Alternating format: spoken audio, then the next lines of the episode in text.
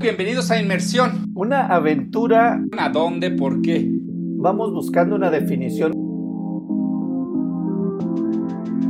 Para entender lo que no está a simple vista en los medios de comunicación y el periodismo en México.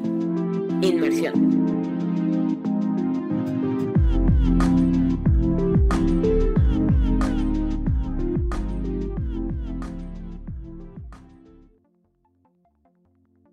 ¿Qué tal? Bienvenidos, bienvenidas una vez más a este capítulo de Inmersión. Hoy, junto con Jacinto Rodríguez Munguía, que está aquí. Jacinto, ¿qué tal? ¿Cómo estás? Darío, ¿qué tal? Buen, buen día. ¿Cómo nos va? ¿Cómo estamos? Oye, me da muchísimo gusto, me da mucho gusto. Sé que tuviste COVID y estás maltrecho, ¿no? O sea, tuviste bajas este, neuronales importantes, pero me da gusto verte tan, no sé, tan, tan pues es risueño. Pues eso es parte de los efectos, en mi caso, mi caso, pues, en tu caso.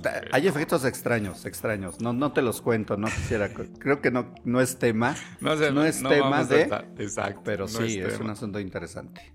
Oye, pero quiero darle un poco de contexto a las personas que nos hacen favor de escuchar, porque el día 9 de julio del 2022 muere uno de los personajes históricos que tú más has investigado, sobre todo por, el, periodo de gobierno que tuvo, y me refiero a Luis Echeverría Álvarez. Antes de entrar un poco a lo que representa, creo que sí es muy, muy importante Jacinto, tal vez un, una, no sé, un viaje a través de, la historia de quién es este personaje, sobre todo porque luego hay hay jóvenes que no, no lo tienen tan registrado como un personaje importante. Tú acabas de publicar, y lo recomiendo muchísimo, un texto en la lista, en, en, este portal informativo, este que se llama Luis Echeverría Álvarez, el presidente que la historia no absolvió.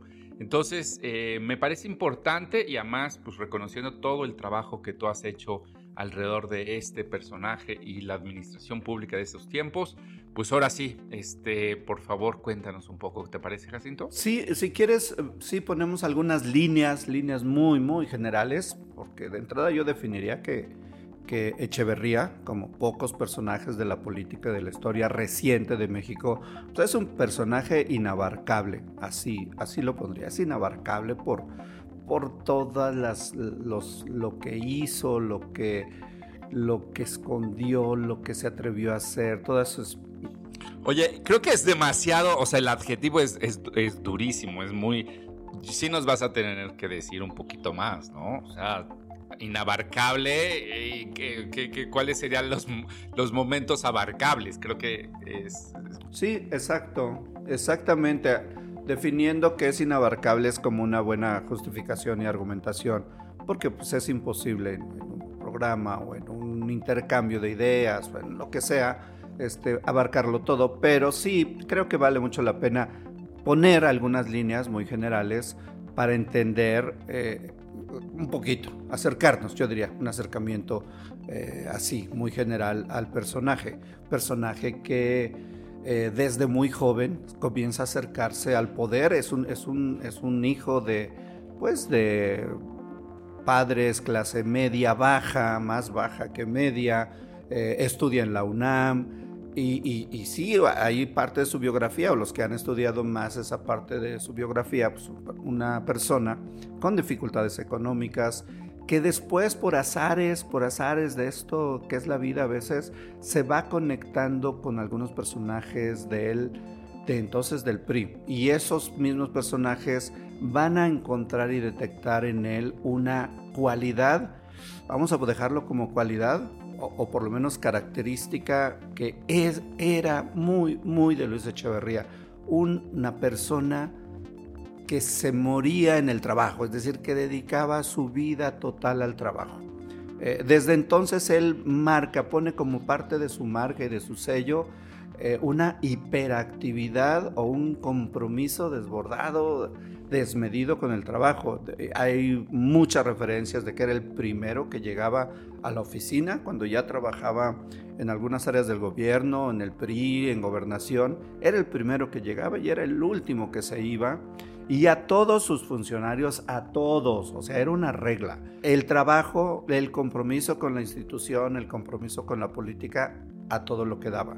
Un personaje que va a ir ascendiendo rápidamente, que va a estar en áreas de, comunicación y propaganda del PRI, que eh, el general Sánchez Taboada, que va a ser como su gran padrino en la política, eh, lo va a ir acomodando en puestos claves del PRI, hasta que lo vemos así, en de un momento a otro, ya en algunas áreas de gobernación, la Secretaría de Gobernación, la todopoderosa de entonces Secretaría de Gobernación y Secretario de Gobernación ya, un puesto, creo que el puesto con el cual ya se mete al mundo completamente de la política con eh, Gustavo Díaz Ordaz. Estamos hablando del 64 al 70. Oye, y me voy a hacer un, un brinco cuántico, pero creo que es importante porque justo con, con esto, con esta dedicación que tú relatas, y leyendo tu texto, este que, recomendaba, dice, 50 años después del sexenio de Echeverría, sus formas y prácticas de gobierno siguen inspirando hoy a quienes gobiernan. Es quizá el más influyente de la old school del poder en México. Vaya, me, parece que, no puedo dejar de empezar a hacer esto que tú estás señalando, ¿no? O sea, esta, digamos, esta herencia en la política de, cómo hacer política con eh, el, gobierno, el gobierno actual. Pero no, no sé, o sea, empiézanos también a, como a platicar un poco de eso, ¿no? ¿Por qué lo pones tan tajantemente, digamos? Ahí en este momento, en estos días, se habla mucho de esas eh, conexiones, de esos paralelismos entre dos, aparentemente dos modelos distantes, sí distantes en el tiempo, no en las formas, no en la construcción y en el ejercicio del poder. Y no es una simplicidad, o sea, pareciera para algunos lectores y particularmente siempre hay quienes están del lado del poder y lo ven y siempre pues la mirada va a ser más decantada, ¿no? A justificar muchas cosas pero hay una cantidad de elementos que no son solamente una repetición, o sea, no es una copia, no es el que está copiando como suelen hacer, no sé, pintores o en otros tipos de cosas, que copian a los que admiran. En este caso es parte de una formación. Echeverría establece modelos que a mí me parece que son fundacionales dicho así, fundacionales para lo que es el ejercicio del poder político en México y del sistema político mexicano.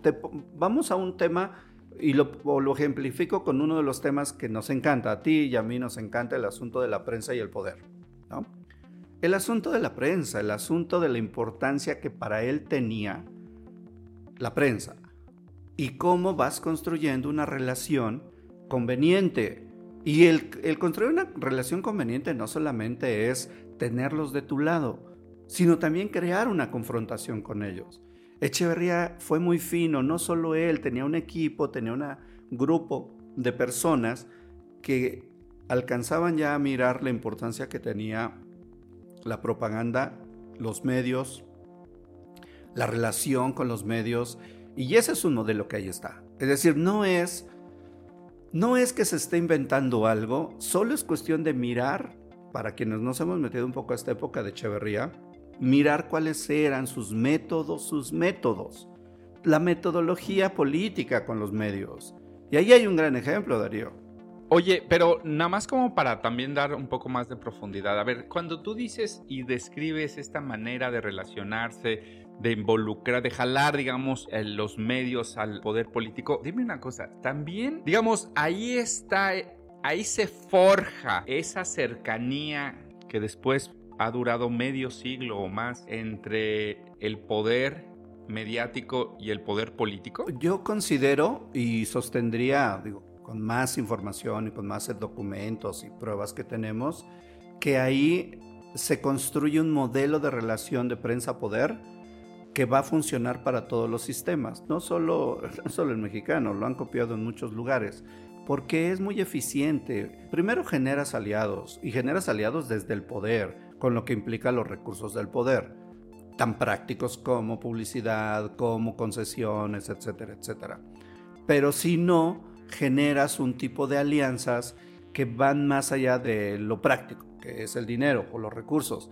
Eh, vas generando una un grupo aliado que te vaya sosteniendo públicamente lo, cuáles son tus planteamientos ideológicos. Y es en el sexenio de Echeverría donde mejor se construye este tipo, este modelo con todas sus variables. Es ahí, o sea, con Díaz Ordaz, Díaz Ordaz no tenía una preocupación o una tensión por los medios, ni ninguno de los otros presidentes, salvo con Salinas. Ahí con Salinas podemos hacer una parada y una estación para decir, es donde otra vez el modelo que Echeverría conocía muy bien vuelve a tener una vigencia. La relación con los medios, la relación con los intelectuales, la preocupación por la relación con ciertos grupos que dan una determinada legitimidad. En el caso de Echeverría, necesitaba de los medios porque, y aquí es un paralelismo que también yo identifico mucho, necesitas una legitimidad histórica. ¿no? En el caso de nuestro presidente o del presidente actual, hay una necesidad de legitimidad histórica. Y por tanto, necesitas de los medios. ¿Quiénes son los primeros que registran? Más allá de este lugar común de que son los medios los que registran el primer, hacen el primer registro de la historia. Más allá de eso, sí hay. O sea, cuando uno regresa a las fuentes de información para explicar la historia o lo que pasó, una fuente obligada son los medios de comunicación. Porque ciertamente es el primer registro. Y Echeverría estaba, tenía un interés muy particular por eso. Algunos cables, ahorita mencionaste la publicidad oficial, vamos a ponerle como el aspecto económico, ¿no? Dar concesiones, ahí está Televisa, los inicios de Televisa, ahí están los inicios de, la radio, de Grupo Fórmula, etcétera, etcétera. O sea, de ahí cooptarlos, ¿no? En, términos más como económicos. ¿Qué otros cables, digamos, para amarrar, agarrar bien el mango del control narrativo de los medios de comunicación has encontrado en tus, estudios? El cómo difundes, buscas un espacio en particular que sea el más directo para el llamado círculo verde, no para el llamado círculo rojo. El círculo rojo siempre va a estar cuestionando a pesar de ciertas alianzas coyunturales. En el caso del sexenio de Echeverría tenían muy bien identificado los medios populares o los medios más cercanos a la clase media baja y sobre todo a la clase baja, socialmente hablando. Medios que llegaran, que les llegara el mensaje que influyera en ellos, que se dispersara lo que llaman los, los teóricos la propagación, ¿no? Una cosa es la propaganda y otra cosa es la propagación del mensaje. Y en el caso de Echeverría funciona perfecto el periódico La Prensa. Cito solo uno, pues, pero tienes una cantidad que además ellos crean. Ven las similitudes, cómo funcionan. En el caso del gobierno actual, como no tienes ya esos medios aliados, para mí la mañanera funciona exactamente como lo fue en su momento el periódico La Prensa. Es el espacio desde donde propagas la información. No estás haciendo necesariamente propaganda, porque para eso tienes otros mecanismos es su partido, en fin, toda la gente que todo el tiempo está hablando en favor de él y de su ideología. En la mañanera lo que estás haciendo es propagar información que tiene que ver con tu ejercicio. La mañanera para mí tiene esa función. Llega a todos, hay un grupo crítico, intelectuales, académicos, periodistas, que lo cuestionan, que somos un poco críticos, como asumimos nuestra posición, pero el receptor final, el objetivo final, es este grupo social que va a votar, que va a tomar en algún momento decisiones de votar. Eso es lo que hacía Echeverría con el periódico La Prensa. No le importaba que llegara ese periódico, pues a Daniel Cosío Villegas o a Octavio Paz o a los que en su momento eran críticos. Le importaba que llegara la gente. Al presidente Andrés Manuel López Obrador lo que le interesa en la mañanera no es que llegue a Krause o que llegue a, los hoy críticos eh, intelectuales. Le interesa que llegue a la gente que, que le va a dar el voto. Y ahí están esos paralelismos, son modelos, no es que, no, de creer, como algunos dicen, es que están forzando, no, son paralelismos, son paralelismos que siguen funcionando, ve, 50 años después, sigue funcionando el modelo. Y una cosa es que una década después, empieza justo la formación de Andrés Manuel en, las filas del PRI. No era ajeno a todo lo que él en su carrera política digamos, degustó, copió, entendió. Creo que por eso se vale todavía hacer un, un paralelismo. Y de ahí déjame brincar a otra cosa que me llama muchísimo la atención, que también trayéndolo al presente, Jacinto, eh, me parece pues que tenemos un DNA, y lo digo tenemos como, como país, como mexicanos. Eh, Luis Echeverría era secretario de gobernación en el 68 y después, ya como presidente, tú lo describes, en, bueno, lo, señalas en tu texto, ya, eh, digamos, había un control con eh, grupos paramilitares como los halcones, había todo eso de la Dirección Federal de Seguridad, las Brigadas Blancas, es decir, ¿cómo sobrevive un secretario de gobernación a la matanza del 68? Repito, no me extraña, pero digo, ¿desde cuándo tenemos ese DNA que no llamamos a cuentas, a la, responsabilidad pública, ética de los funcionarios públicos. Pero ahí hay uno, ¿no? Sobrevive como secretario de gobernación y llega a la presidencia después de eso. Y ya en la presidencia creo que hay otro elemento de paralelismo que es pues la militarización que hace López Obrador, esa relación con la fuerza castrense. No estoy diciendo que haya brigadas blancas en México, pero otra vez vuelve esa cercanía del poder político al poder castrense, ¿no? Sí, y, que, es explicable, eh, más allá de, qué rico que podamos debatir y que podamos confrontar ideas. Y, hoy, creo, hoy creo que hay que reconocer eso, no por un gobierno, sino por todo lo que ha implicado un trabajo social amplísimo de muchísima gente durante estos últimos 30 años, particularmente o 20 años, donde hoy podemos hablar y revisar a la luz del presente los, las conexiones con el pasado. Y el elemento, esta, esta fuerza que tienen los políticos, es una fuerza institucional, tú dices el ADN, sí, y también hay una construcción social de larguísimo plazo, yo lo pongo también como una de mis hipótesis, y cuando decíamos lo de la vieja escuela de Echeverría, es que en esos años se consolida un sistema, un sistema que no solamente es político. O sea, cuando hacemos un sistema, estamos hablando de un sistema judicial, de un sistema legislativo, de un sistema de contrapesos, que no había. Entonces lo que tienes es un armado institucional que te da una vigencia de largo plazo. Y, y en esos años, volviendo a, esta, a estos contextos necesarios, exactamente pues alguien se está formando, mucha gente se está formando políticamente, está madurando, está consolidando lo que será en 10, 20, 30 años después. Y ahí tenemos a Andrés Manuel López Obrador. Hay que poner en el contexto de la construcción de sus ideas y de sus primeras prácticas políticas exactamente en los años 70 y los comienzos de los 80. Él, le guste o no, abrevó, eh, porque era su contexto, no es porque, porque fuera su intención, era su contexto. Abrevó de Echeverría, de todo el gobierno de Echeverría, abrevó del gobierno de López Portillo y gran parte de el de la Madrid. De la Madrid, por ejemplo, traía esta campaña de la moralidad. Es una referencia mucho a lo que también trae el presidente. Pero para no caer en simplicidades, para que no crean que son solo deducciones fáciles, pues ahí está todo el asunto militar. Y yo creo que ahí sí, los, los defensores de, ahora del gobierno, y bien, se vale, por supuesto, que tenga defensores, no es, no es ni negarlos, ni, ni ningunearlos, ni nada. Pero el elemento militar, Darío, el elemento militar, en contexto presente, hace unos días hubo una ceremonia para anunciar la formación o la, creación formal y los trabajos de la Comisión de la Verdad, otra comisión para analizar los, los del pasado, la guerra sucia, los crímenes de la humanidad de la guerra sucia, desaparecidos.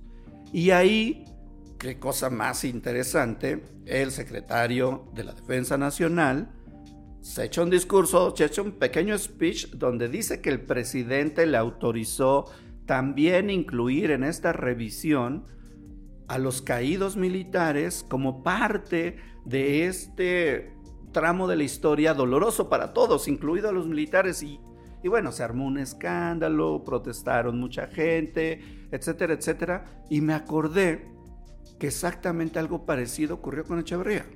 Cuando estaba en campaña en la Universidad Nicolaita, llega con los estudiantes y los estudiantes comienzan a exigir un minuto de silencio por los estudiantes caídos el 2 de octubre en la plaza de Tlatelolco. Y lo hacen que acepte el minuto de silencio.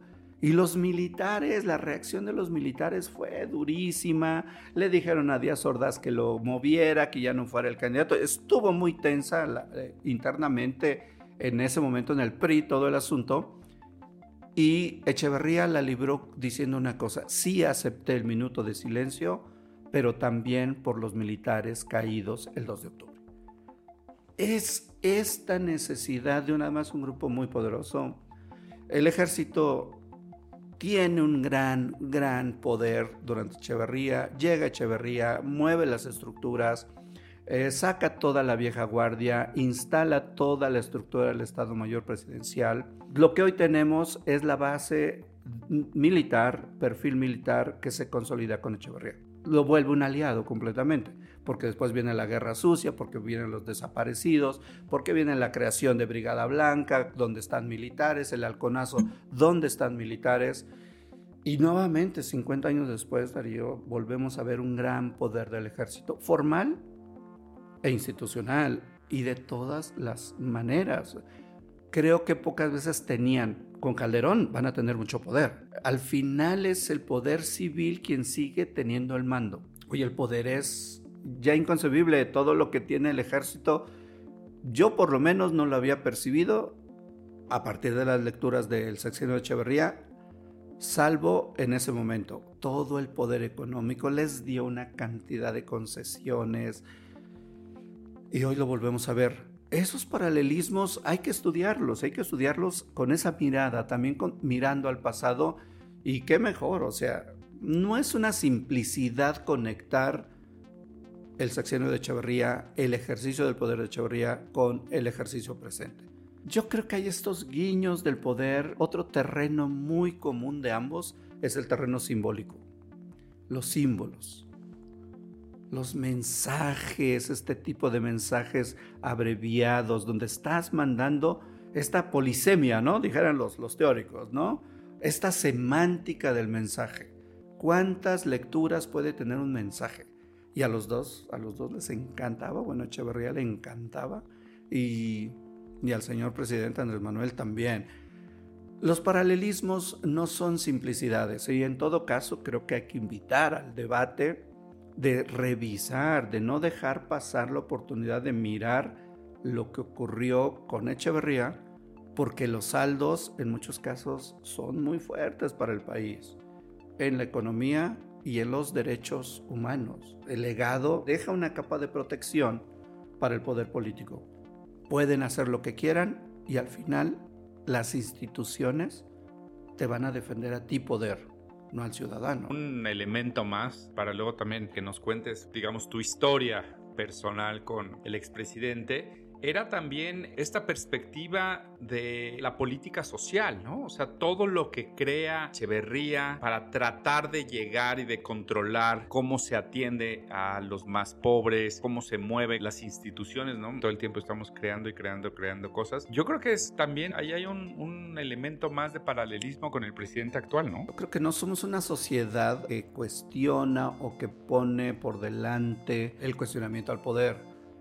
como no lo tenemos, lo que hacemos como sociedad, lo digo de manera muy genérica, es recibir lo que hace el poder como si fuera un obsequio, como si fuera una dádiva, como si fuera algo que no nos merecíamos y que cada vez que nos dan algo o que crean algo, tenemos que reconocérselos.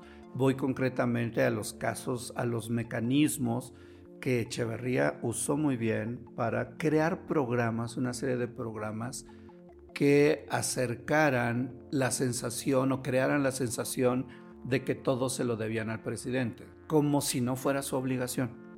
¿no? Esta idea de tenemos que ser congruentes y correspondientes con el voto porque este presidente sí nos trató bien, como si no fuera la obligación de ellos. Es la obligación de los presidentes y los gobernantes hacer las cosas correctas. Y eso, bien manipulado, bien manejado, se vuelve como una deuda. Se crea una dependencia. Echeverría supo hacerlo muy bien y además tenía esta marca.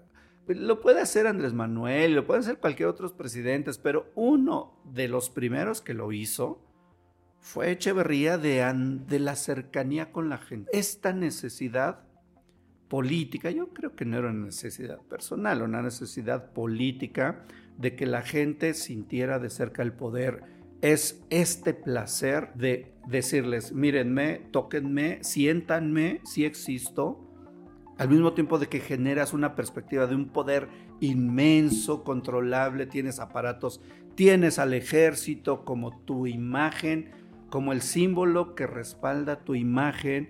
Y entonces cuando la gente ve a los presidentes, los ve como algo que pueden tocar, que son seres especiales que pueden tocar. Y, y este es un modelo muy, muy de Echeverría, él hacía lo mismo, se iba todos los fines de semana, el fin de año, tengo por ahí una cantidad de información, de ejemplos, se iba el fin de año y se quedaba en la comunidad de Rarámuri o en la comunidad Huichol y, y le encantaba que le tomaran fotos tomándose el café en la cabaña de la gente más pobre, que vieran cómo compartía con ellos.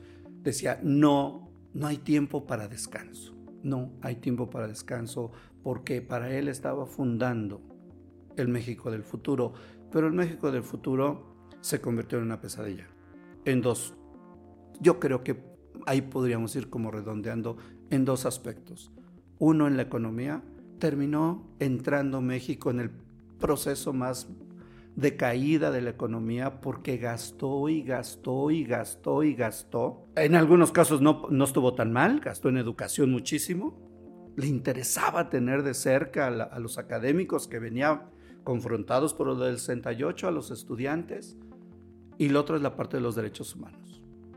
Creo que hay un, hay un saldo negativo total de ese gran poder se oscureció estas imágenes tan grandes y tan inmensas y tan inabarcables tan imposibles de abarcar como es él, como es Andrés Manuel, terminan generando un tipo de oscuridad frente a otras cosas tan importantes, en este caso con Echeverría fueron los derechos humanos, la violación de los derechos humanos, la, la generación de un poder que no dejó ver y no dejaba ver todo lo que estaba pasando abajo. Y yo creo que algo similar nos puede ocurrir.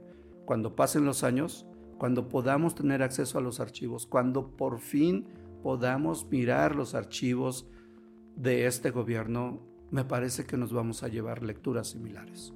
Es tan grande la capa del poder actual que no nos deja ver y no nos da tiempo de analizar todo lo que está ocurriendo en otras materias. Y yo creo que un saldo no grato será también lo que tiene que ver con derechos humanos, lo que tiene que ver con legalidad, lo que tiene que ver con corrupción. Ni modo, los paralelismos son incómodos, pero no son para molestar, son para estudiar, ¿no? Yo creo que son oportunidades para analizarlos. Hay que ir cerrando, si te parece, pero con este elemento personal. Tú tuviste la oportunidad en dos ocasiones reunirte con Echeverría. ¿Cómo era? ¿Qué viste? Evidentemente ya era el ocaso de Echeverría, pero ¿qué lograste ver en esas charlas que tuviste con él? Tuve la, no sé si fortuna, pero la vida me, me ha dado estas posibilidades de acercarme a ciertas áreas, ¿no? Me ha interesado la historia, me ha interesado el 68 y lo vengo siguiendo el 68 formalmente, pues, por lo menos de hace 25 años, formalmente,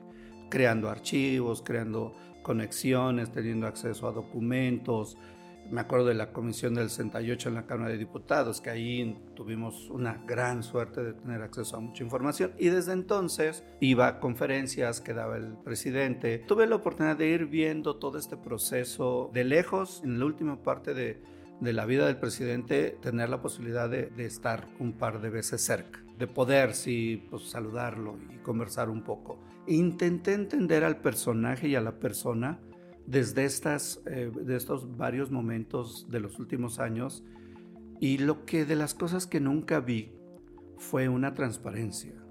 Lo que sí vi es un personaje que sabía esconder este gran prestidigitador, estos prestidigitadores, estas pinturas que por ahí anda, hay una pintura muy famosa del gran prestidigitador, de este que tiene la habilidad de poder esconder la realidad de manera muy inteligente. Y él era un, él era un político nato, de estos animales políticos que no necesitaban haber leído a ningún teórico ni a los grandes clásicos. Ese era, ese era Echeverría.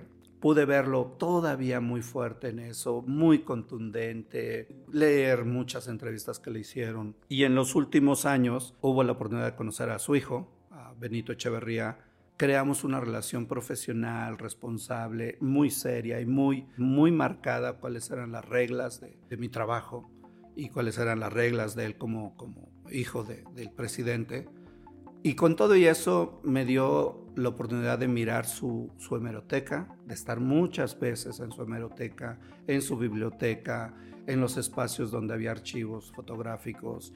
Es, es un tesoro, en términos de historia, es un tesoro lo que pude ver, lo que me dejaron eh, copiar, lo que me dejaron fotografiar. Y en algún momento, pues sí, estar en los espacios en los que se movía el presidente, imaginar todo lo que fue las conversaciones con los trabajadores, con la gente de la casa de San Jerónimo. Tienes unas imágenes en paralelo que de pronto ya se van diluyendo, se van cayendo, ya no, ya no imaginas que esa casa estuviera atascada de intelectuales, de políticos, de militares, de gente que, que no dejaba dormir a la, a la gente que vivía ahí. Y de pronto ya en estos años verla vacía, se está, pues sí, las casas también se cansan y entonces se va dando un paralelismo de, de, estos cortes de tiempo. El tiempo se le fue acabando. Con, con, el tiempo nadie puede, así de simple. Y en el texto, pues en el texto ahí describimos un poco a la Echeverría que vimos. ¿no? Sí, yo creo que, vaya, es muy interesante el trabajo que, que, tú has hecho de entender este periodo de la historia con estos personajes, eh, no solo desde el presidente, sino hasta abajo, y cómo en este modo de, de hacer política, también nos damos cuenta de, de, de, lo difícil que sería cambiar este DNA, ¿no? O sea, es decir, pongámosle que en 24 llega no sé, alguien absolutamente, no sé, sanitizado del, DNA de la política de México en los últimos, no sé, 80 eh, años, ¿no? Qué difícil sería remover este DNA, crear una nueva conciencia lejana de esta praxis de los pasillos, de, los intercambios, me parece que es reconocer que también tendríamos, para los que querríamos que algo cambiara, pues la, la, batalla es, es ardua, está muy complicado por esa manera en que los, los mismos políticos se nutren unos a otros, ¿no? O sea, las nuevas generaciones, cómo están ahorita viendo cómo se hace la política, se están viendo lo que está ganando esa narrativa, es verdaderamente complicado. Tendríamos que ver al México como por capas, más que como fragmentos, sino por capas. Y hay capas sociales que se están moviendo porque se tienen que mover. O sea, esa es la naturaleza de todo. Todo se mueve, querramos o no. Y hay capas sociales que yo creo que serán las que le den un giro, pero no resultado de procesos de transformación de la capa, por ejemplo, política. Las capas políticas es de larguísimo tiempo, han pasado solo 50 años volviendo a la referencia de Echeverría o del sexenio de Echeverría. Han pasado solo 50 años y cuando digo solo 50 años es que es nada en términos de historia, en términos de tiempo. Las capas políticas no necesitan modificar los modelos de ejercicio del poder funcionan. Funcionan porque hay una sociedad y una capa social muy grande que lo sigue haciendo funcionar. Yo soy sorprendido, sorprendido en términos académicos, en términos de miradas de, la sociedad, como hay una cantidad de jóvenes, relativamente jóvenes, que miran a Andrés Manuel como lo miraban eh, quizá mis padres, gente cercana en edades, a Echeverría. Miran a AMLO como a Echeverría, como los grandes salvadores de estos grupos sociales, como si estuvieran esperando a esos seres que vienen a librarnos de todos los males. Y los males los construye el, el presidente, son los ricos, son los que están en contra de mí, y se, vuelve, se vuelven a encontrar una simbiosis muy mexicana, Darío. Poder y un grupo social muy grande. Creo que tendríamos que pensarlo así. México es muchas capas, muchas capas sociales. Y una de ellas, yo creo que la que más se va a resistir y va a tardar más tiempo en dar estos ajustes va a ser la capa política conectada con un grupo social muy grande que necesita también sentirse legitimado en el poder. Y en eso, presidentes como Echeverría y presidentes como Andrés Manuel lo olfatearon. Tienen en su ADN esa capacidad de percibir lo que necesitan las grandes capas sociales, no cambiarlas, no, no, no, no es su interés dar ese salto. Echeverría no lo logró, me temo que AMLO tampoco, pero sí saben que sin ellas, que sin esa capa social tan grande, pues nada más no son. Y sobre eso se mueven. Y ahí es donde ganarán un espacio en la historia. Yo digo que Echeverría, la historia no lo absolvió. Andrés Manuel, bueno, esto apenas comienza, entonces vámonos despacito, pausados, porque esto va para rato. Va para rato. Oye, pues como siempre es un placer tener este espacio de inmersión para, para platicar. De donde ganamos todos al leerte y al, y al escucharte es nunca dejar de saber que futuro pues lleva un riel que viene de pasado, ¿no? O sea, también allá hay algo que, que hay que revalorar sobre lo que, lo que se ha hecho, cómo se ha hecho y cómo se va adecuando muchas cosas al, al presente, ¿no? Y eso no quiere decir que sea ni nuevo, ni, ni quiere decir que pueda funcionar ahora sí mejor que, que antes. No sé, Jacinto, pues yo, yo, siempre agradezco muchísimo eso, ¿eh? Por supuesto, sí, no, y la historia es una, es una herramienta, tampoco es como creen que es como la prueba contundente de algo, son herramientas para tratar de entender el presente y creo que esta es una oportunidad para mirar el presente desde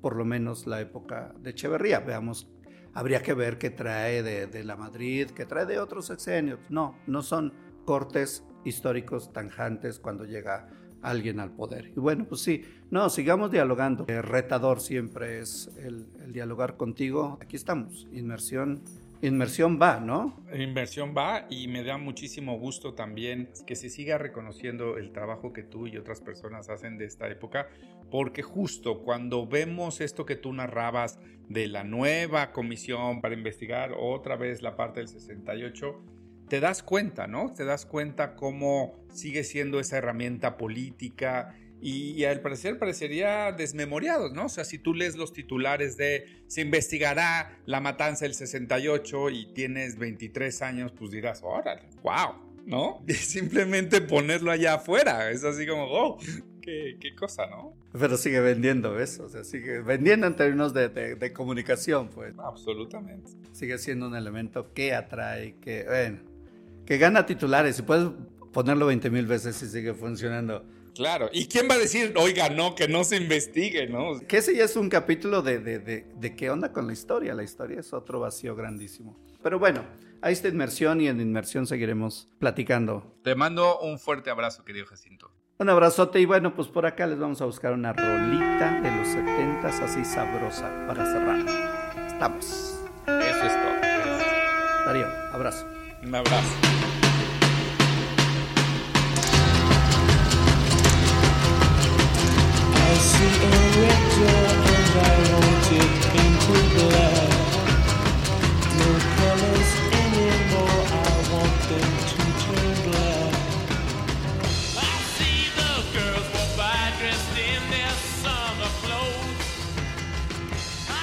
Inmersión. Podcast con Darío Ramírez y Jacinto Rodríguez Munguía. Producción, Lucía Vergara. Edición de sonido, Gustavo Solís. Diseño, Omar Bobadilla.